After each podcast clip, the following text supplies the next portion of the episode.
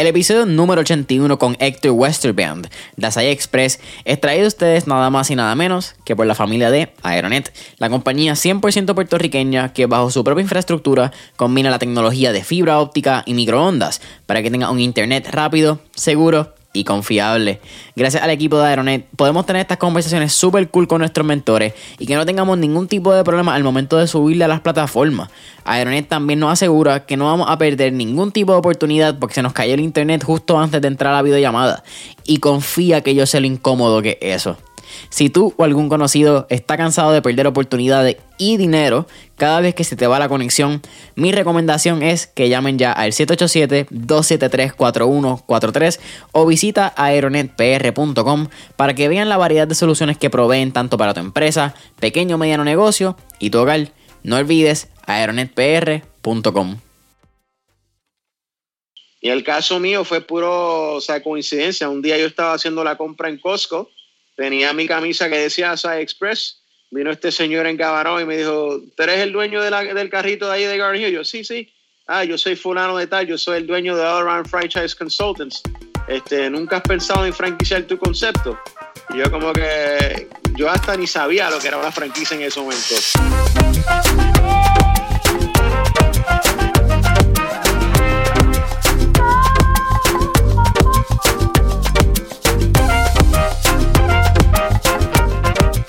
¿Qué es la que hay familia? Mi nombre es Jason Ramos y bienvenido a Mentores en línea, un podcast donde hablamos con los empresarios e influencers responsables por la marca más destacada, para que así conozcas quiénes son tus mentores en línea. En el episodio de hoy me acompaña Héctor Westerband, quien es el fundador y presidente de Acai Express, la cadena boricua que se dedica a la venta de acai bowls, pitaya bowls, smoothies y jugos naturales. Héctor, ¿qué es la que hay? Todo pues bien, gracias por tenerme aquí en su podcast. Oye, gracias a ti por aceptar la invitación. Como estuvimos ahí hablando un poco de lo que llamo el pre-podcast session, creo que tenemos varios temas para hablar. Tienes una historia súper cool. Pero quiero yo creo que empezar por la pregunta de los mil chavitos. ¿Cómo llega el azaí a tu vida? Pues mira, yo este, conocí a azaí por primera vez. Eh, no sé si te acuerdas, había un multinivel de esos de pirámide que se llamaba Monaví. Claro. Eh, y pues eh, tenía un amigo, yo este, tenía un amigo en Ocean Park, eh, yo corría kitesurfing ahí en Ocean Park y un amigo pues me trató de vender el... ¿Escuchaste de esta nueva fruta milagrosa de Brasil? Y usó la palabra antioxidante. Y yo como que me quedé un poco sol, bueno, ¿qué es eso? Tú sabes, y no le di más, más casco en ese momento. Y entonces conocí a otro amigo mío, yo trabajé mucho tiempo en restaurantes y tenía un amigo mío que se llama Marcos, que era brasilero, y un día en la playa, en una competencia de, de, de kitesurfing, de casualidad, en Ocean Park, él tenía un kiosquito y, y pues estaba vendiendo estas batidas violetas. Y pues yo, Marco, ¿qué hay? ¿Qué es eso de estar vendiendo? Oh, eso es azaí. Yo como me acordé de, de lo que me había dicho el otro amigo de Monaví. Y pues en ese momento probé la batida de Marcos y pues como que no, no me dio ese wow factor en ese momento, pero pues me, me quedé, me acordé de eso. Pasó un tiempo y después de un día de, de regresar de selfiear con un amigo, yo vivo en Punta de las Marías, y un amigo mío, mira, hay un muchacho que tiene un kiosquito que vende estos acai bowls en lo que es el departamento de la comida, que eso ahora es lo que al lado del chess eso ahora yo creo que están eh, al frente del Shell, de la gasolina Shell en Punta Las Marías. Ajá. Donde estaba la el señor que, exacto, por esa área. El muchacho se llama Efren, que fue el que fundó el, el concepto, se llama Superfoods. Pues Efren había comprado la línea de açaí llamado Sambazón, que es la marca de açaí más reconocida ahora mismo comercialmente, que vienen de los Estados Unidos, que después son, son otros 20 pesos. Y él le había comprado esa línea que tenía el amigo mío Marco, el que conocí en la playa de kitesurfing. Hacer el cuento largo, corto, nos paramos en su kiosquito y Efren pues hacía las cosas diferentes. Él, le echaba granola, al azaí, aceite de coco, guineo, mango. Y cuando probé eso, pues me quedé, ¿verdad? Como que, wow, o sea, esto es explosión de sabores y me estás diciendo que esto es saludable. Como que fue como que algo impactante para mí de que algo tan rico, ¿sabes? Y pues como siempre he trabajado en restaurantes, pues tuve, siempre tuve el sueño de tener mi propio restaurante. ¿verdad? Yo hasta estudié administración de restaurantes y hoteles en la Universidad de Puerto Rico en Carolina. Empecé, después lo terminé en, en Phoenix University, pero siempre quise tener mi propio restaurante. esa fue la primera vez que conocí el açaí como tal. Eh, a través de, de, Superfoods y el amigo mío Marcos, que, que, fue el que, el que tenía la marca de San Basón originalmente aquí en Puerto Rico. Fue casi como si el açaí te encontró a ti en el estilo de vida. Puedes decirlo así, sí. Cuando está el sueño de, de, restaurante, entra quizás el diagrama de Ben, mitad el sueño de restaurante, la otra mitad encontraste la fruta, que era el açaí. ¿Cómo comienzas el primer eh, food truck, verdad? Porque ese era como que el término, el primer carrito.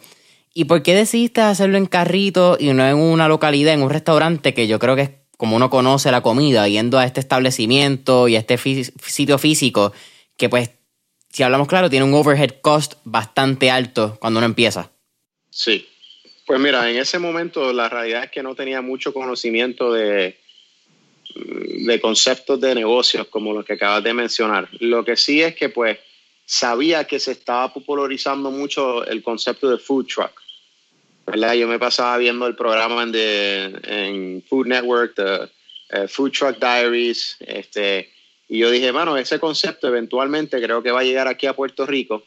Cuando después que eh, salí del sitio de Superfoods, el señor abrió un local como tal en Punta Las Marías y yo logré ver que se llenaba mucho. O sea, yo, o sea, yo vi hasta filas y pude identificar que había un mercado de gente de Guaynabo, este, de mayor poder adquisitivo, ¿verdad? Nenitas así de colegios privados, María Reina, CPN. Y yo dije, coño, esto sería tremendo concepto para un food truck, pero en esa local, de, en esa área de, de Guaynabo. Y pues tenía un capital mínimo, ¿verdad? Tenía 20 eh, mil dólares, eh, este era lo único que tenía.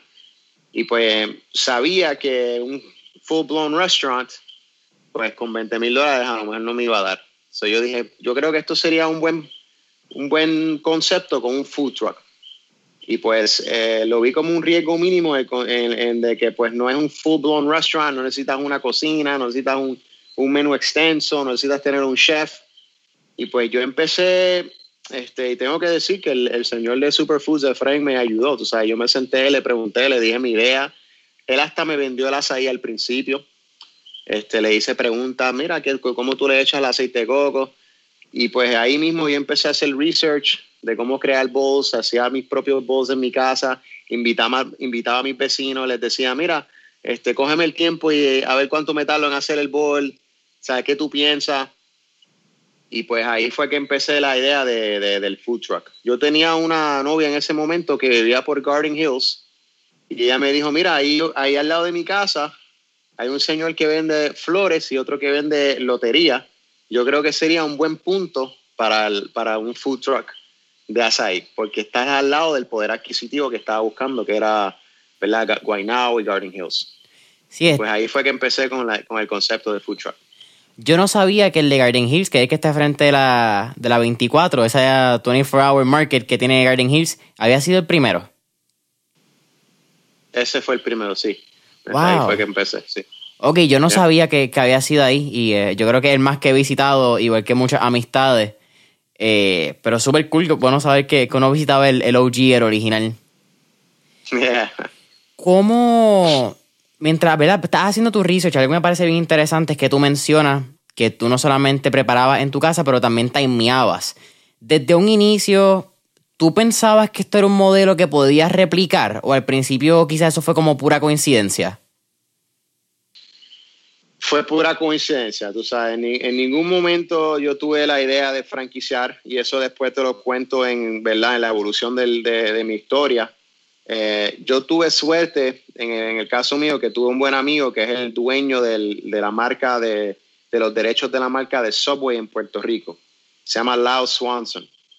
Y pues yo lo llamé a él como, por eso cuando tú me preguntaste y escuché la palabra mentor, yo creo mucho en eso, porque él fue mi mentor y hasta el día de hoy es mi mentor. Mis oficinas centrales están localizadas en la oficina central de Subway en Puerto Rico. So, y él es franquiciado mío. Muchos de los franquicios que yo tengo son franquiciados de Subway. So, en este caso, yo tuve la, suerte o la bendición de que tenía esta persona como un, amigo que podía llamar por el teléfono. Y el primer día yo, yo estaba de camino a Rincón a una carrera de paddleboard racing, de, Rincón Beach Boy. Lo, hacen, lo hacían antes de, María todos los años. Y me acuerdo que cuando iba por Aguadilla vi este trailer al lado de la carretera este, que decía se vende. Y hace una semana antes yo había buscado, ¿verdad?, dónde yo podía conseguir a alguien que me podía fabricar un food truck o un trailer aquí en Puerto Rico. Y el único que conseguí fue el que hace todos los carritos de hot dogs que tú ves por ahí. Y tenía un, eh, yo creo que por Barrio Obrero, eran sus talleres. Y eran como 20 mil pesos por un carrito eso abierto que ni siquiera tenía techo. O sea, yo dije, diablo, esto es caro. Pero después conseguí un sitio en Cabo se llamaba Jack Trailers y ellos importaban trailers ya construidos. Y tenían un trailer 7 pies por 12 pies de aluminio negro completamente, costaba 9 mil dólares. O sea, yo sabía porque había ido una semana antes a Jack Trailers y había hecho el research de cuánto costaba el trailer. O sea, yo tenía en mi mente la decisión de que yo iba a meterme en esto y iba a comprar el trailer. Dándole fast forward una semana, estoy guiando por la carretera número 2 de Camino a Rincón y me encuentro este trailer que dice se vende. Me paro, Hablo con el dueño, el dueño había construido una cocina por dentro y estaba vendiendo frituras desde el trailer. Tenía el trailer como por seis meses, estaba nuevo. Lamentablemente no le fue bien y lo quería vender. Y pues le hice una oferta y me lo aceptó. Y ahí fue que, empecé con, el primer trailer que, compramos. Estuve viendo, hay un video en YouTube, creo que está en el canal de, de Asai Express, que eventualmente ustedes van a Brasil y ustedes empiezan a producir eh, podemos hablar, quizás decir directamente con la manufactura de lo que es eh, el aceite, creo que es ambos, el, manufacturero que usan. Eh, no, se llama Amazon Polpas, es la Polpas, que es la, exacto, la, cotorra, creo que es el, logo. Sí, sí, eso es así. Eh, tú, estás bien informado, papá. Ah, gracias. hacemos nuestras tareas. ¿Por qué deciden ir a Brasil y por qué deciden trabajar directamente con la fábrica, quiero que también me expliquen lo, que tú mencionas, en, no solamente en ese video, pero en varias entrevistas, que es que el açaí es como el café. Tiene el grade A, grade B, grade C. Y otra pregunta a los mil chavitos es, ¿a qué sabe el azaí sin pasteurizarlo? Muy buena, muy buena pregunta. Pues mira, el proceso empezó, yo empecé con Sambazón. Eh, en ese momento, pues el azaí se convirtió como cuando salieron las limonadas. Todo el mundo y su mamá quería abrir negocio de azaí. So, eh, el señor que estaba destruyendo San Basón se quedó sin azaí. Y pues eso me forzó, yo me vi eh, de que yo tenía, una de las cosas que me enseñó mi mentor es tú tienes que garantizar el producto propio tuyo, tú tienes que garantizar ese, ese producto. Y pues además de que pues hablamos antes de, que comenzamos que me, o sea, practicaba Brasil en Jiu-Jitsu, ya me apasionaba la cultura de Brasil y pues yo dije, mano, me encantaría ir a Brasil y aprender sobre cómo cosechan la fruta, etcétera, etcétera.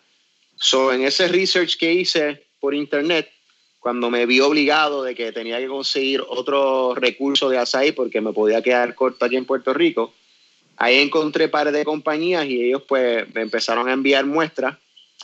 Y pues inmediatamente una en particular cuando lo vi era mucho más violeta, era mucho más cremoso y cuando lo probé, o sea, me impactó la diferencia del producto y ahí él fue que me dijo, mira, el de nosotros es grado A, este, el que tú usas que es Amazon es grado C, este, y aunque para mí fue un, un riesgo porque ya las personas que nos conocían están acostumbrados a un sabor en particular. Y yo decía en mi mente, yo, otra cosa que aprendí cuando estaba, mientras yo estaba abriendo el negocio, yo estaba terminando mi estudio en University of Phoenix, eh, un undergraduate en Small Business and Entrepreneurship. Y una de las cosas que nos enseñaban es el SWOT analysis, ¿verdad? Strength, Weaknesses, Opportunities and Threats. Y una de las cosas que yo sabía es que yo no tenía algo que era como quien dice propietario. Cualquier persona puede hacer un açaí bowl o puede hacer un sándwich So, yo tenía que conseguir algo que me podía diferenciar a todo el mundo. Y yo dije, mano, yo creo que el azaí puede ser mi punto de diferenciación. Porque aquí todo el mundo está vendiendo Sambazón, aquí todo el mundo está dándole eh, marketing a una marca que no es de aquí. Yo creo que mi punto de diferenciación puede ser un producto más puro, más alto en calidad, por el mismo price point que estoy ofreciendo, que lo están ofreciendo otro producto en menor calidad y puedo darle más marketing a mi marca per se. Y pues ese fue como quien dice la, la idea mía y la meta mía. Y fue casualidad de la vida. Un día yo estaba así en mi casa y me entró una llamada y me una de las tiendas que teníamos en Atorrey había venido un señor, visitó la tienda y quería hablar con el dueño. El señor resultó que le decía, mira, yo soy una persona que vende azaí, yo le vendo azaí actualmente al que te está vendiendo el azaí. O sea, tú le estás comprando el middleman. Y este, pues nada, si te interesaría probar el azaí, pues, o sea, dame un call. Y yo dije, pues mira, siempre me ha interesado ir a Brasil. Me dijo, yo voy a Brasil en un par de meses. Si quieres, o sea, te llamo y compras un, vuelo y, nos encontramos ahí. Y así fue que, que, empezó. Yo me llamó una semana antes de que se iba de viaje. Compré el pasaje así, o sea, una persona que acabo de conocer. Después cuando llegué a, llegué a Río de Janeiro, y cuando estaba en el aeropuerto esperando la escala para Belén, que es el donde está el Amazonas, de momento dije, diablo, tú estás bien loco, o sea, si esta persona no aparece, o sea, tú conociste a esta persona por una hora como mucho y te acabas de montar en un avión de ocho horas para ir a, o sea, no hablas el idioma y si tú llegas al aeropuerto y él no está ahí, o sea, y te cogen de bobo o algo así, o sea, empecé a tener un poco de miedo. Pero gracias a Dios, tan pronto aterricé en Belén, él estaba ahí con, o sea, esperándome y fue una de las experiencias más lindas que he tenido en mi vida. He, regresado ya otra vez, pero esa primera vez que, que, llegué, pues me llevó a la finca, me llevó a la fábrica. En ese momento la, el azaí solamente tiene cosecha de cuatro meses al año. en ese momento las fábricas estaban cerradas, pero como quiera me dieron tour de la fábrica, este, me hicieron probar todo el azaí que tenían, ellos pues congelan el azaí, después si quieres te hablo del proceso de cómo procesan y, y cosechan el azaí y para mí fue como que yo estaba, ¿sabes? Impresionado, ¿sabes? Hablando con todas estas marcas que yo veía en el Bonnie ahí, el que sponsoreaba a los, peleadores de MMA, yo lo conocí, fui a la fábrica de él, fui a la fábrica de Petrus, que es el que le hace el azaí, azaí Roots, este, Tambor, a todas estas compañías que tú crees que son compañías grandes, pero te outsource eh, private label a esta fábrica que se llama Petrus. Y pues ahí ellos me llevaron a la parte de adentro del Amazonas, me enseñaron, ¿sabes? Subí el árbol, me enseñaron cómo cosechar la fruta, sí, sí. fue una experiencia brutal. Y pues ahí básicamente fue que aprendí como tal cómo se cosecha el azaí, cuál es la diferenciación del, del, grado, de los diferentes grados. Eh, la pregunta de cómo sabe el azaí sin pasteurizar, so, la fruta como tal es como una ovita de playa. Crecen estas, en estos eh, pancas, como, como eh, pencas, no sé cómo le dice, lo, en las palmas de, del, del árbol. Ellos, ellos suben el árbol, cortan, la panca, le quitan los berries y básicamente el berry lo que, lo que te estás comiendo es la piel. Es una, o sea, es bien finito, tienes como que hasta guayarlo con el diente para sacarle como tal la piel a la fruta. Debajo de la piel es una capa bien gruesa de fibra y debajo de la fibra tiene una semilla. So, e, esa piel sabía, no sabía mucho, ¿verdad? tenía un sabor como que chocolatoso, tenía unos sabores así earthy, obviamente. Eh, pues ellos lo que hacen con todos esos berries, lo llevan a la fábrica. En la fábrica hay una máquina que suaviza los berries. Primero los lavan, eh, quitarle los palitos y toda esa cosa. Después lo ponen en un solder que lo suaviza la piel Después hay una máquina que separa la piel a la fibra y la semilla. Y esa piel como tal se convierte en una pulpa. Después el proceso, el proceso es dependiendo de la cantidad de agua que le echan versus la cantidad de pulpa de azaí como tal, determina el grado. So, el grado C tiene solamente 7% de pulpa de azaí y el resto es 90% y pico de agua. En el caso de San Basón o los que son grado C, por ser tan agua, es como un, un bloque de hielo, le tienen que echar un emulsificante. Es como un sorbet. sería muy, exacto, sería demasiado de, grueso. El de nosotros es un 14% de pulpa de açaí, que es lo más que ellos eh, le echan en, en, la mezcla. Además de esa mezcla, le pueden echar guaraná, que es un energizante natural, es como el vanilla bean, eh, la guaraná tiene más cafeína que el mismo café. Lo usan para darle a los pacientes de cáncer para que tengan energía. Los mismos indios nativos del Amazonas usaban la guaraná para mantenerse despiertos y, cazar por 24 horas. eh, y también le echan, eh, le pueden echar organic cane sugar. Esas son las tres, y citric acid para mantenerlo. Esas son las tres cosas que tiene, como quien dice, el smoothie packet, que es lo que se rompe y se echa en el acai bowl. Y pues yo aprendí todo eso en ese viaje, en esa experiencia allá a Brasil. Estoy fascinado porque cuando uno consume açaí ya en, en un bowl, ¿verdad? en este caso de açaí express, pues tú tienes el producto final. Tú tienes el açaí con tus frutas, con tu aceite de coco, tu granola, tu Nutella. Y si lo compras en un supermercado, como está hablando de San Paso, pues te viene en un paquete. Pero tú no entiendes la fruta. Tú estás recibiendo ya el, como tú dijiste, pasteurizado, procesado, empaquetado pero no pensamos en la semilla, no pensamos en de dónde sale. ¿Cuánto mide el árbol, by the way? Que tú trepaste un árbol inmenso, tú seguías subiendo y yo, anda para el carajo. No, el árbol que yo me trepé era un árbol pequeño comparado, o sea, es impresionante, o sea, los man hours.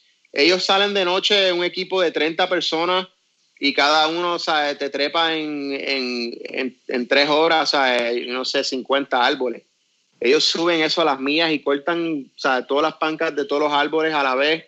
Es bien impresionante. El, el, mío, no sé, a lo mejor tenía unos 15, 20 pies de altura. A lo mejor se vio más alto en el video. Ah, eso es chiquito. arriba me di cuenta. comparado con lo que, o sea, comparado lo, lo que hay ahí, o sea, esa gente, imagínate, eso es lo que hacen todo el día.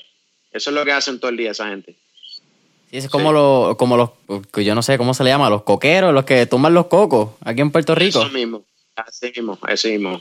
Wow. Eso mismo. Eso, eh, mencionaste, ¿ha ido cuántas veces a Brasil? ¿Ha ido dos veces ya? He ido dos veces, sí. Y vamos a ir este año, pues por lo de COVID, estamos eh, para el año que viene. Mencionaste también lo, lo que es el, guaraná y lo que es el organic cane sugar, que son pues eh, aditamentos para lo que es la pulpa del azaí, que si yo creo que si comemos azaí 100% puro es bien difícil que nos guste, porque son sabores bien concentrados. ¿Esa fórmula es propietaria de ustedes también o, una, o ya unas recetas eh, templates quizás que le da la fábrica y le dicen, mira, esto es el sabor, esto es cuánto le echamos, así es como vas a ver? Eh, de los dos. O sea, ellos te dan sus sugerencias. Eh, en el caso de nosotros, pues gracias a Dios logramos a, no sé si viste en el video, hay una parte que estamos en el laboratorio eh, jugando con los sabores y básicamente, mira, échale un porcentito más de, de guaraná, échale un porcentito menos de azúcar y pues eso, o sea, a lo mejor altera un, un poquito la textura, a lo mejor le da un poquito más de sabor dulce. Eh, en el caso mío, yo lo que como es el azaí puro. Además del azaí con guaraná y azúcar, también tenemos azaí puro, que es básicamente la pulpa del azaí con agua. Y ese, mucha gente no lo sabe que lo tenemos. Eh, como es, no tiene nada de emulsificante, es como un bloque de hielo. Pues yo lo que hago es que hago como un smoothie bowl, lo blendeo con un guineo, el guineo es lo que le da ese toque dulce, le echo un poquito de agua de coco, le echo almendra. En el caso mío le echo proteína para que sea un reemplazo de comida verdaderamente, porque si estás comiendo fruta solamente es puro carbohidrato. So, yo le echo proteína para que tenga ese, ese, ese balance de nutrición y ese es el que yo como todos los días. El azaí puro, sin azúcar, mezclado con un poquito de agua coco, guineo y, este, proteína. Granola arriba, un poquito de almendra y, vámonos.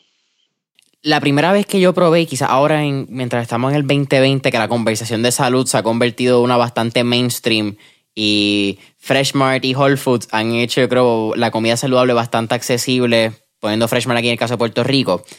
Pero hace seis años, yo entiendo, en mi 2015 fue la primera vez que yo consumí hemp seeds y chia seeds, gracias a ustedes en Acai Express.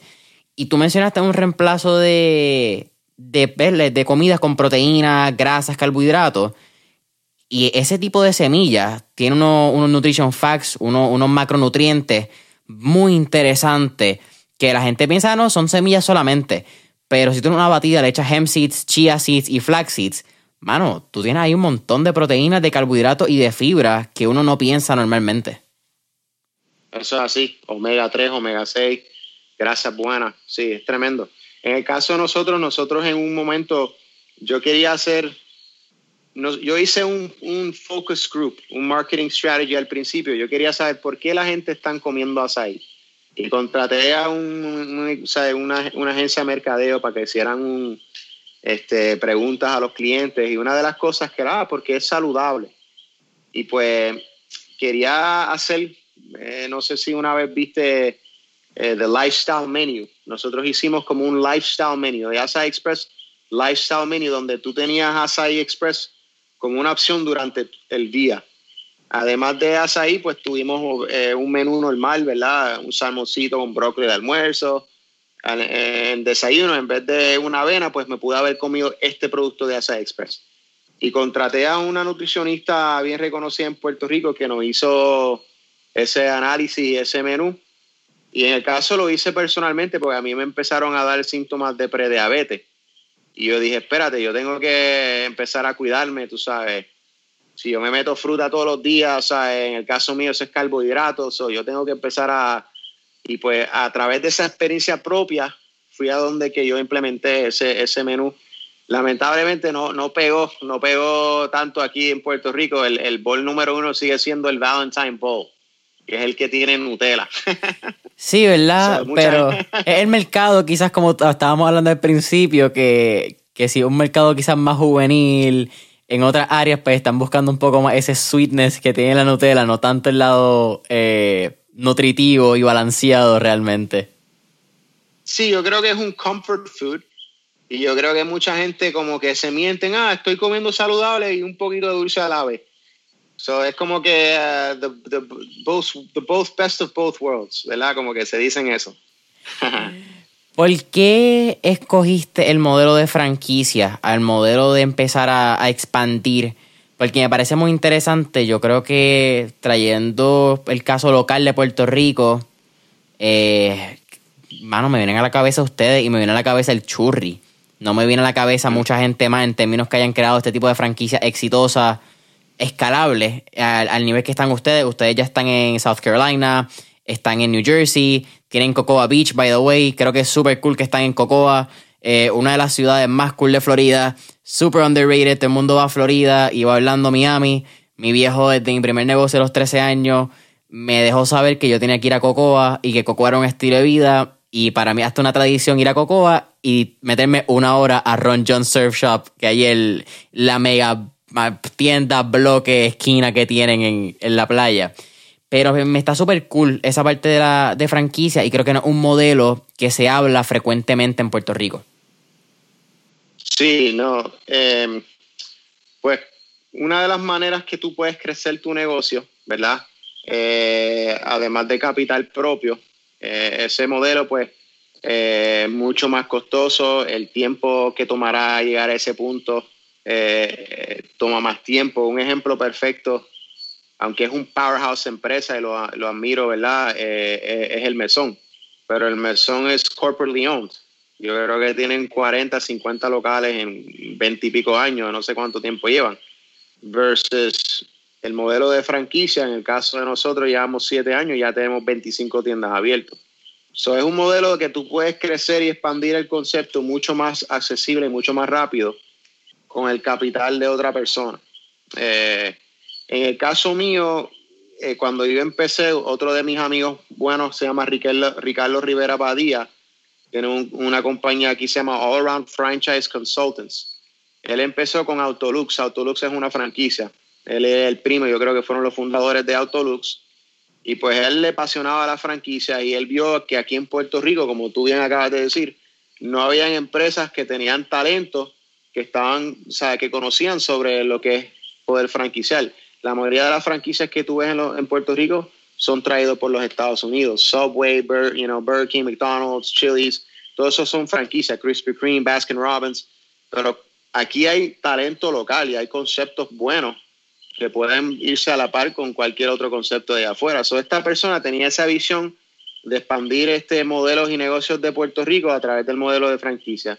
Y el caso mío fue puro, o sea, coincidencia. Un día yo estaba haciendo la compra en Costco, tenía mi camisa que decía Asai Express, vino este señor en Cabarón y me dijo, ¿tú eres el dueño del carrito de ahí de Garden Hill? Yo, sí, sí. Ah, yo soy fulano de tal, yo soy el dueño de All Around Franchise Consultants. Este, ¿Nunca has pensado en franquiciar tu concepto? Y yo como que, yo hasta ni sabía lo que era una franquicia en ese momento. Y él me dijo, como McDonald's. Y yo como que, pues obviamente se le abren los ojos a uno del sueño de que, ah, sí, que ser como McDonald's. anyway, haciéndole fast forward, en el caso mío tuve a mi amigo Lyle Swanson de Subway, que pude sentarme con él y me pudo eh, orientar sobre ¿verdad? Los, pros y los cons, porque también tiene sus cons, eh, lo que es el modelo de franquicia. Y pues a través de eso eh, también logré a... yo contraté una de las agencias de consultoría de franquicia más grandes de los Estados Unidos llamado iFranchise Group. Ellos me crearon el, el, el Operations Manual y el, el strategic, Growth Plan de cómo yo quería crecer el concepto. Todos los años antes de COVID, pues iba a, unas conferencias más grandes en el mundo, digo, en los Estados Unidos de, franquicia. Estuvimos presentes en el Franchise Expo en New York City. Fuimos la primera compañía puertorriqueña eh, en eh, hacer en ese expo, eh, o sea, en New York City, de más de 500 marcas grandes, donde nosotros estuvimos, tú sabes, tratando de conseguir gente para, para vender el concepto.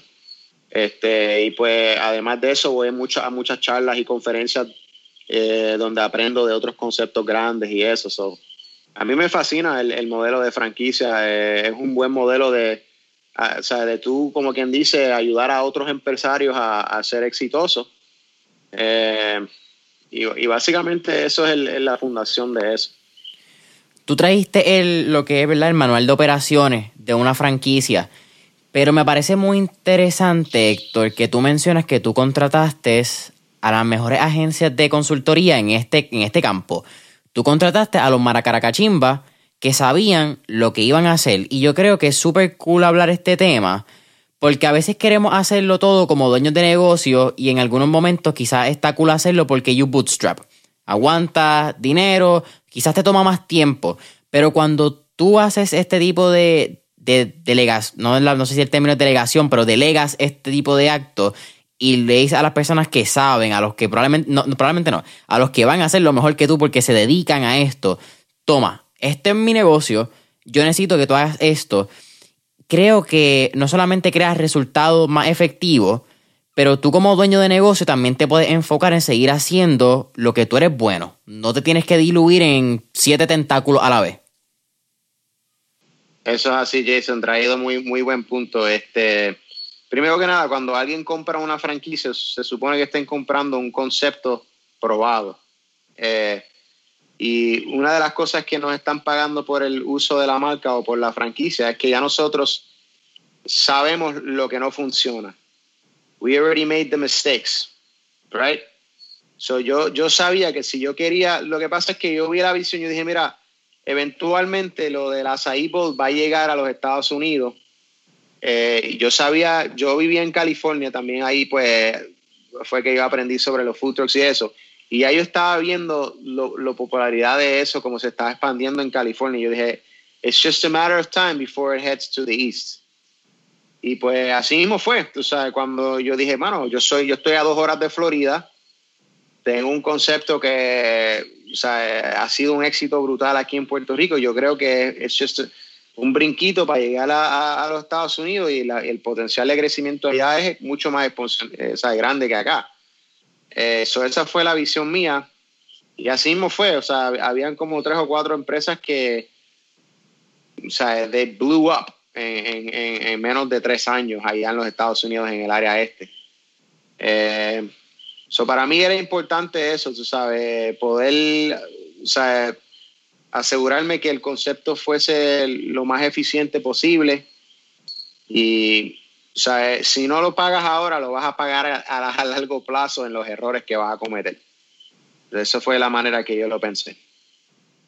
¿Cuál ha sido el trabajo, quizás esto ya un poco en el equipo de, de, marketing, pero creo que como, como uno como fundador, en este caso tú como operador de la marca, creo que es bien importante traerlo y es cómo han mantenido los elementos de, branding, los elementos de los nombres, toda esta, eh, aquí si es medio redundante, pero todo lo que es este branding y todo lo que marca Asai Express.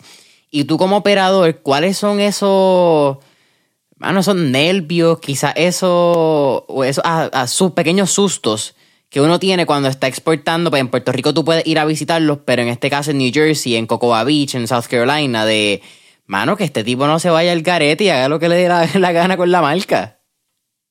Sí, no, trae, trae un buen punto y me ha pasado. Eh, mira, el branding es algo para mí es crucial, tú sabes. En el caso mío, hablamos antes de, que empezamos sobre Ricardo Mercade, que hace Jiu-Jitsu con nosotros. Y pues eh, Ricardo me acercó hace unos tres o cuatro años atrás. En ese momento el logo de nosotros era diferente, tenía la carita. Eh, y pues Ricardo ha trabajado, o sea, Ricardo ha trabajado muchos muchos años en, las agencias más grandes como graphic designer y, creative artist. Y él vivía ese estilo también. Él era jiu-jiteiro, o sea, se apasionaba con la marca, además que es uno de mis mejores amigos. So, logré, eso fue una, yo creo que las mejores decisiones que he tomado. O sea, logré a poner a esta persona que verdaderamente es un profesional y tiene un talento brutal en lo que es image y marketing. Y a través del, del tiempo, conociendo o sea, el networking, en el caso, pues estoy en las oficinas de Subway, tengo los mismos, tengo eh, derecho a los recursos que ellos tienen. Eh, hemos estado, ¿sabe? hace poco hicimos nuestro primer anuncio de televisión eh, que salió hace poco. Estamos en billboards. So, el marketing siempre, sea, Ricardo en verdad es un talento y él tiene ese ese ojo. Tú sabes, él, rediseñó la marca completamente con las tablitas de selfie, las dos palmitas. Sea, un logo bien clean. O sea, los colores los cambió de violeta verde a unos azules como colores de mar y negro. Eh, siempre estamos evolving con nuevos product lines, el picolé, eh, los coconut bowls. Ahora empezamos con un creamery concept. Eso eh, siempre estamos evolving. Esa es la parte mía que yo siempre estoy como que yo soy medio ansioso y siempre estoy lleno de energía y como que me aburro rápido. siempre estoy buscando what's next, tú sabes. Eh, en el caso del control, pues una de las cosas de lo importante de ese operations manual es los sistemas que tú tienes en place. Eh, pues sí, hay riesgo, ¿verdad? Eh, de que a lo mejor no estén ringing up the sales and they're, you know, uh, not saying what they're selling. Pues ahí es a donde yo controlo, porque ellos tienen que comprarle la SAI de nosotros yo sé la cantidad que ellos están comprando al suplidor. Yo puedo mirar y mira, tú me dices que solamente estás vendiendo tanto, pero estás eh, comprando tanto açaí. eso es una manera de controlarlo. Eh, en el caso, pues trato de ir por lo menos una vez, ¿verdad? Antes de COVID, pues una vez cada tres meses visitaba eh, los puntos de venta o siempre tenía llamadas mensualmente con los franquiciados siempre ves cosas en Instagram de que postearon un bowl que tiene whipped cream. Y mira, yo no tengo whipped cream, como sabes, se inventó eso. Eso sí, existe la posibilidad. También puedes contratar eh, eh, mystery shoppers, ¿verdad? Que pueden ir a hacer. Y pues en el caso mío, en cada estado donde yo tengo estos puntos de venta, pues tengo suerte de conozco gente que viven cerca. Eh, yo tengo familiar por todos lados. soy yo, miren, en, South Carolina yo tengo un familiar a una hora de la tienda que si yo quiero le puede, mira, vaya, visítame esta tienda y yo te pago para que vayas y hagas un, mystery shopper, qué sé yo qué. So, hay diferentes maneras, pero eventualmente lo, si tú tienes un, un sistema en place, eh, ¿verdad? Eh, y, ellos están haciendo dinero. Es, al, al final del día, si el franquiciado es making money, and he's he's able to get his return on investment as fast as possible, why wouldn't he seguir tu, tu, tu sistema? Ellos empiezan a desviar el sistema cuando empiezan a, a verse que, que, they're in trouble. ¿verdad? Cuando ya en ese punto, oh, espérate, déjame cortar la empleomanía, déjame cortar en, en productos, pues tú siempre tratas de que no lleguen a ese punto. Pero esa es la parte cool, Héctor, que, que tú mencionas, que ustedes lograron acortar este periodo de, error, ¿verdad? Y de, este margen de error de que quizás el franquiciado no haga su dinero.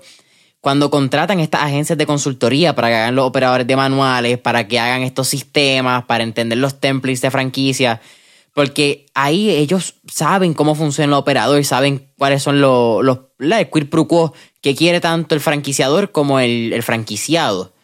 Y yo creo que eso es algo bien importante de traer a la mesa que quizás si ustedes hubiesen ido o lo hubiesen hecho ustedes, esta historia no fuese tan, eh, bueno, fuese lo que estamos contando ahora mismo, no tiene que ser ni tan nada. Sí, no, definitivamente. Y también el, el vetting process, tú sabes, no le vas a vender al quien sea porque sí, tú sabes. cuando tú haces lo que nosotros llamamos el Discovery Day, que conoces la persona, si eres de los Estados Unidos, hacemos un video call y pues ya tú, tú tratas de crear un report con esta persona y, y saber su historial, de dónde vienen, por qué Asa Express, de todos los conceptos que hay en el mundo, por qué nosotros, o por qué quieres ser un franquiciado. So, tú tratas de hacer lo mejor, de ser un buen judge of character, de que te estás asociando, porque al, fin del cabo estos son tus business partners. O sea, ellos te están pagando un 8% royalty, so, ellos son tus business partners y tú quieres asociarte con el mejor, o sea, las personas que hasta el día de hoy, knock on wood, o sea, no, no he tenido problemas en, nada legal con ningún franquiciado, todo. Siempre hay sus cosas, ¿verdad? Todo el mundo tiene ideas y, y hay mucha gente que son creativos, entre comillas, y, ¿verdad? E, ellos quieren ser su propio negocio y quieren ser empresarios, pero prefieren hacer el negocio de otro, pero a ver si pueden poner sus ideas. Y esa es la parte un poco challenging, ¿verdad? Esa relación que, que tú tienes que, pues, escucharlos y dejarte llevar y a la misma vez enseñarles, mira, este es el sistema que está funcionando. es, un, es un proceso de crecimiento definitivamente, por lo menos de mi parte. ¿Cuán importante para ti ha sido construir un negocio que no solamente el negocio aporta a tu estilo de vida, pero tu estilo de vida también aporte a la creación de ese negocio? Eso es yo creo que lo más importante, alguien me dijo, sea, find out what, you're, what you love to do in life and you'll never have to work a day in your life. ¿Verdad? So, it sounds cliché, pero la realidad es que yo vivo esto. O sea, yo, yo, yo esto es mi, mi vida. Yo soy, o sea, de esto. O sea, cuando yo voy a hacer jiu-jitsu, yo, o sea, yo tengo mi parcho de Asai Express. Cuando vinieron esta gente de Gordon Ryan, yo fui, les llevé una caja de Asaí. Mira, este es mi producto yo me identifico con lo que ustedes hacen. Los panas míos que son surfers profesionales, mira, brother, prueba esto. ¿sabes? Para mí es, todo eso. Es el propósito, that's your why. Y viviste en California, que lo dice. Eh, me parece súper curioso porque California, yo creo que siempre está como que este tabú entre eh, donde el surfing y la cultura. Podemos hablar de que California mantiene mucho lo que es la cultura del skate y hay que darse al corillo de Dogtown allí en Venice pero no podemos negar la importancia que tuvo Puerto Rico en el desarrollo del surfing a nivel mundial con sus playas en Rincón y pues, lo que es el Caribe. Entonces me parece súper cool que traigamos una compañía de un producto que en este caso es brasileño, el producto es de Brasil, pero estamos trayendo a un mercado puertorriqueño, a nuestra cultura, en nuestro territorio, yo creo en, en lo que nos hace bien particular que quieran o no la salsa, el reggaetón, el surfing está envuelto en eso. Eso es así, papá. Eso es así. Y en verdad he tenido suerte, o sea, que en Puerto Rico existe esa cultura y yo creo que la mayoría del éxito ha sido por eso. Tú eres un tipo apasionado de la salud, te gusta mucho la nutrición. ¿Cuáles son algunos rituales, quizás antes de acostarte a dormir por la mañana, eh, biohacks, que son no negociables en tu día a día? bueno, bueno, eh, antes yo estaba más, eh, más disciplinado. Si te digo que hoy fui y me comí una dona con mi amiga. son buenas, a final de año hay que hacerlo. Sí, probamos la de Wood Donuts, que son este, una compañía local también. Nunca lo había probado. Mi hijo le encanta, so, pero eh, trato por lo menos cada dos semanas de no, de no este, comer así. Pero para mí lo, lo que es ritual que trato siempre de hacer todos los días. En el caso mío, soy una persona centrado en la fe. Este, eh, tengo una relación con un poder superior. So, lo primero para mí es en, conectarme con él. Eh, si es a través de meditación, una oración rápido. Eh, pertenezco a un grupo de apoyo, este, algo personal que mucha gente no sabe. En el caso mío, yo estoy en recuperación, llevo 14 años sobrio. So, este, eso es algo bien importante en mi vida. Eso es número uno, ¿verdad? Sin eso yo pierdo lo demás. So, tengo diariamente conexión con esa gente en mi vida. Eh, obviamente trato de meterme al agua o rolear, hacer algo de, sudar por lo menos todos los días. Eh, yo diría que esas son las cosas esenciales que más yo hago en mi vida. Dijiste rolear, para los que no conozcan el término, yo creo, de, hacer jiu-jitsu. Eh, si alguna vez has visto una pelea de Brasil en jiu-jitsu, te das cuenta que you're rolling most of the time on the floor. Y yo creo que, que ese es el, el flow detrás de la palabra. Yeah. ¿Cuánto tiempo llevas haciendo Jiu-Jitsu? Llevo nueve años. Wow. Sí, nueve años. ¿Empezaste Yeah. en California o aquí en Puerto Rico? No, no, empecé en Puerto Rico. Pesaba 238 libras, papá. Me fumaba una cajetilla de cigarrillos, cigarrillos al día. Y un amigo mío que fue el que empezó el concepto conmigo, mi mejor amigo se llama Alex Moreno. Él, él- él pesa 130 libras mojado. Y un día me dijo, yo, yo, yo era fanático del UFC, so yo sabía lo que es Jiu-Jitsu, ¿verdad? Yo veía la, la pelea de UFC. Y un día me dice, mira, estoy haciendo Jiu-Jitsu, te quiero llevar a este gimnasio en Santurce. Se llama Bearing Jiu-Jitsu. De ahí sale el nombre Wolfpack, uno de los Claro. de nosotros. Ellos Oye. se llaman el Wolfpack. Flavio Bering, Eduardo. maestro. Sí, Flavio Bering. Eh, Flavio Bering, eso así, un mestre, digo, mestre de cinta roja. De, de solamente hay 13 en el mundo. Y descendente de Eh, Helio, que es Papa Upa. Eso es. Yeah. So, eh, fui allá y el amigo mío de 135 libras me tapió en un triángulo. Y yo dije, ¿cómo es posible que este chamaquito flaquito? Y yo dije, "Este- esta es la última vez que tú me vas a tapiar. Se lo dije así. Y ese día vomité tres veces en la clase. Y, mano, me, me, o sea, I lost, I- I- llegué a pesar 175 libras. O sea, me cambió mi vida. O sea, mi vida, yo te voy a enseñar después una foto de before and after, que si entras en mi Instagram lo vas a ver.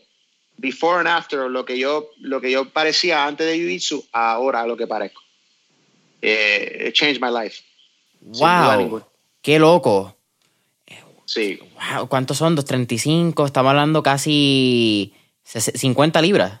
50, 60 libras. mano, una cosa, o sea, yo estaba en 38, 4, 40 de cintura, bajé a 32. Una cosa brutal. Sea, eh, it's, it's hard on the body, pero, yo, sea, ¿Cuántas veces después Yeah. de eso, de- o cuántas veces te tapiaron después de, de esa vez? Porque uno siempre dice, ah, no me vas a tapiar, no me vas a hacer esta Él mierda nunca- otra él vez. Nunca, él, él nunca me volvió a tapar. Él en específico nunca me volvió a tapar, a tapiar. Pero, chacho, a mí me tapean todos los días.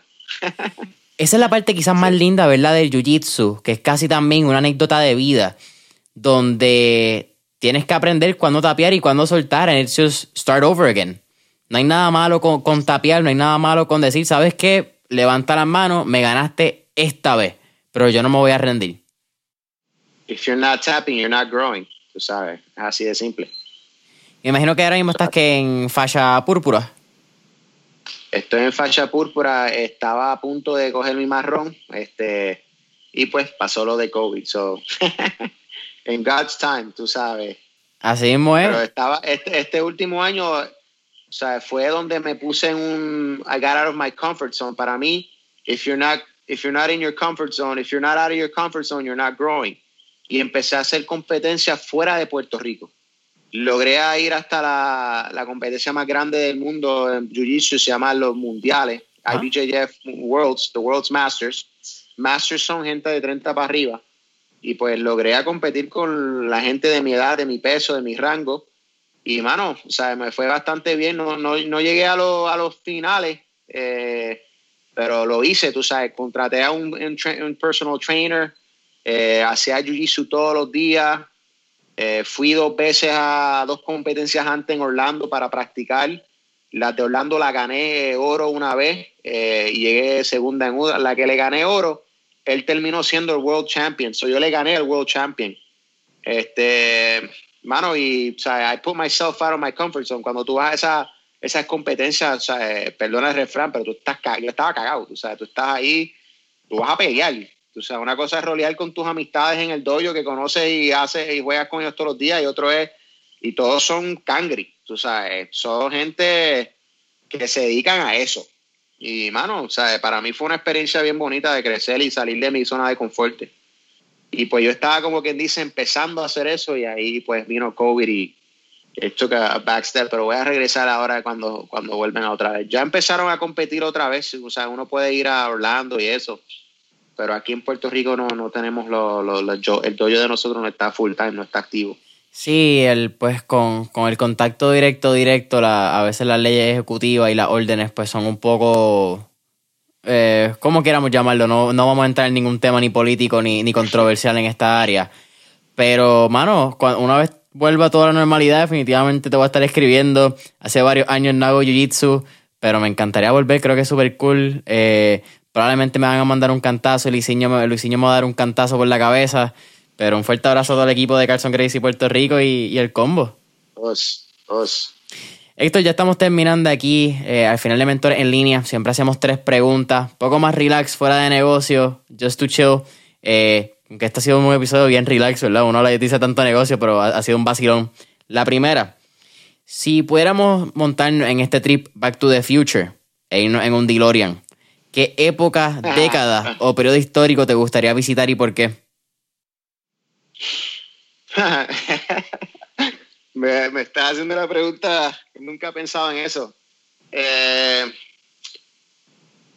no sé, en verdad nunca he pensado. Yo creo que a lo mejor este los 70s, ¿verdad? Peace and Love, aunque estaba lo de Vietnam War, los Raging 20s, ¿verdad? Estar en el The Great Gatsby era. Eh, no sé, no, nunca, nunca he pensado en eso. Son dos épocas bien interesantes que, que trae, dos épocas... Yo, yo siento que estamos como ahora mismo en el 2020 en un periodo como de pre-Roaring 20s again. Porque si miramos históricamente. Eso es lo que va a pasar. Oye, mano, tienes en 1918 que tuviste el Spanish flu, la pandemia española, virus español, no sé ni cómo sería el término correcto. Tienes 2020, tienes el coronavirus, Roaring 20s. Estaba, creo que fue el otro día un meme que decía, ya entiendo por qué en los 20 todo el mundo salía con ropa fina, no importaba el lugar. Y después de un año en casa es como que, mano, uno se pone lo que sea, aunque sea para ir de aquí al puesto de gasolina. Segunda pregunta. Tenemos un playlist en Spotify que se llama Mentores en Línea, el playlist, donde tenemos todas las canciones que motivan y pompean a nuestros entrevistados. Así que, con eso dicho, ¿qué canción motiva a Héctor Westerban quizá antes de entrar a un torneo de, de Jiu-Jitsu, como estaban mencionando? Wow, estas preguntas tuyas son difíciles. Este, no sé si alguna canción en particular. Me encanta el reggae. Este, una de las canciones que más me gusta es la de Redemption Song de Bob Marley. Me hice la tarea de durante el lockdown de tratar de aprenderme la guitarra y logré una cierta parte, pero es más difícil de lo que pensé. Eh, yo diría que esa sería la canción. It's kind of like a, not necessarily a pumping song que te, te pompea, pero es una canción que me mantiene bien calmado y una de las cosas que siempre me dicen, none of them have the power to stop the time. O sea, no hay por qué tenerle miedo a nada de nadie, tú sabes. Yo diría que esa es la canción que, que yo usaría como quien dice, esa, esa es como mi, mi mantra. Oye, y tú dices eso de que no hay que tenerle miedo a nadie. Y ayer en mi Instagram yo subí una, un story, particularmente de eh, que era el trainer y fue el manager de eh, Mike Tyson, en esa época de gloria de Mike Tyson, antes de que pues Cos muriera y conociéramos el Mike Tyson que mordió oreja cuando entra con, con Don King. Pero él menciona en, en este quote que en inglés, The hero and the coward both feel the same thing. Both the hero uses the fear, projects it onto his opponent, while the coward runs. It's the same thing. Fear, but it's what you do with it that matters. Y me parece muy particular con, con, eso que acabas de decir de que nadie es igual porque creo que el paralelo de Mike Tyson, en este caso el ring, estábamos hablando de Jiu-Jitsu ahorita, pero cuando uno entra a un cuadrilátero un octágono en UFC, eres tú contra el otro. Y es un paralelo de la vida porque en la vida eres tú contra ti mismo muchas veces, pero a veces pensamos que eres tú contra el otro. Y yo creo que esa es la batalla interna que también pasa cuando uno entra a un, a un ring cuadrilátero. Eh, tatami, porque, ¿verdad? porque no hay jaulas ni, ni sogas como tal. Eh, el loco. Tercera y última pregunta, Héctor. Con el mismo propósito de mentores en línea, de crear un espacio de inspiración y, motivación para la próxima generación de emprendedores, ¿cuál sería ese tipo de recomendación que Héctor Westernband le daría? Eh, puede ser quizá en el área de franquiciar, que si no me equivoco, yo creo que tú eres el, el primer entrevistado. Este es el episodio número 79, 80, 81, si no me equivoco. Esto sale ya en enero 14 del 2021. Eh, ¿Son cuántos? Wow, 81 entrevistas, exacto. Eres nuestra primera persona con franquicia. Así que quizás, ¿cuál ha sido esa lección y esa recomendación que le darías basada en tu experiencia a jóvenes empresarios? Eh, bueno, una de las cosas que a mí me ayudó mucho, yo leí un libro que me cambió la vida, se llama Rich Dad Poor Dad de Robert Kiyosaki. Y en ese libro él dijo, a goal without an expiration date is just a fantasy. Una, una meta sin fecha de expiración es solamente una fantasía. So, en mi caso yo soy bien goal driven y pues trato de ponerle una fecha de cuándo quiero lograr ese, esa meta trato de poner un plan de acción atrás de esa meta. So, yo le diría a cualquier joven o sea, persona que, que, tiene un sueño y una visión, que haga lo que sea necesario y que, y que o sea, just do it. O sea, hoy en día hay mucha gente que analiza, analiza y todo es como que analytical and this and that and nothing beats good old fashioned hard work. Tú sabes. Get up and go. Yo diría que ese es el, el, el, esencial. Eh, surround yourself with good people, smarter people. Continue education. Entonces, en el caso mío, pues, como le dije, las conferencias, leyendo, conociendo gente como usted. Eh, mentoría. Si no fuese por el señor Lau Swanson, yo no estaría donde yo estoy, sin duda ninguna. Hasta el día de hoy es una persona activa en mi compañía. Eh, y pues balance, ¿verdad? Además de de trabajar, pues tener esas pasiones, ¿verdad? Como el jiu-jitsu, el surfing, lo que, lo que tú quieres, el propósito. Yo diría que esas son las cositas que yo recomendaría a una persona, empresario, empresando, que, que tiene una visión de crecer y eso. Héctor, para mí ha sido un placer tenerte aquí en Mentor en línea. Cuéntanos, eh, sé que tienen 25 localidades, cuéntanos quizás algunas en Puerto Rico, redes sociales, website tanto para consumidores en nuestro caso y franquicia o personas interesadas en franquicia que sé que tienen websites aparte eh, y cualquier promoción, suma para adelante. Muchas gracias a ti, Jason. Ha sido un, gran placer. Este, pues mira, tenemos 25 puntos de ventas abiertos, como acabas de decir. Eh, la mayoría 24, 23 aquí en Puerto Rico. Eh, ahora para 2021 ya tenemos como 15 locales nuevos que estamos en desarrollo, franquicias ya vendidas que están con locales firmados que están en proceso de abrir. Eh, Dorado, este, Carolinas. Lo vas a ver en, un post que va a salir ahora para, para despedida de año que vamos a decir coming soon. Eh, para aquellos que quieren saber las cosas nuevas que estamos haciendo, como le dije, empezamos con un concepto nuevo de Creamery, eh, tenemos una tienda brick and mortar en Plaza Encantada por Trujillo Alto, que es Asa Express and Creamery. Los nuevos conceptos que estamos sacando ahora para 2021 vienen con ese concepto junto del Creamery y el Asa Express. So, pueden visitar nuestro Facebook, Asa Express, eh, Instagram, Facebook, nuestro website para los consumidores.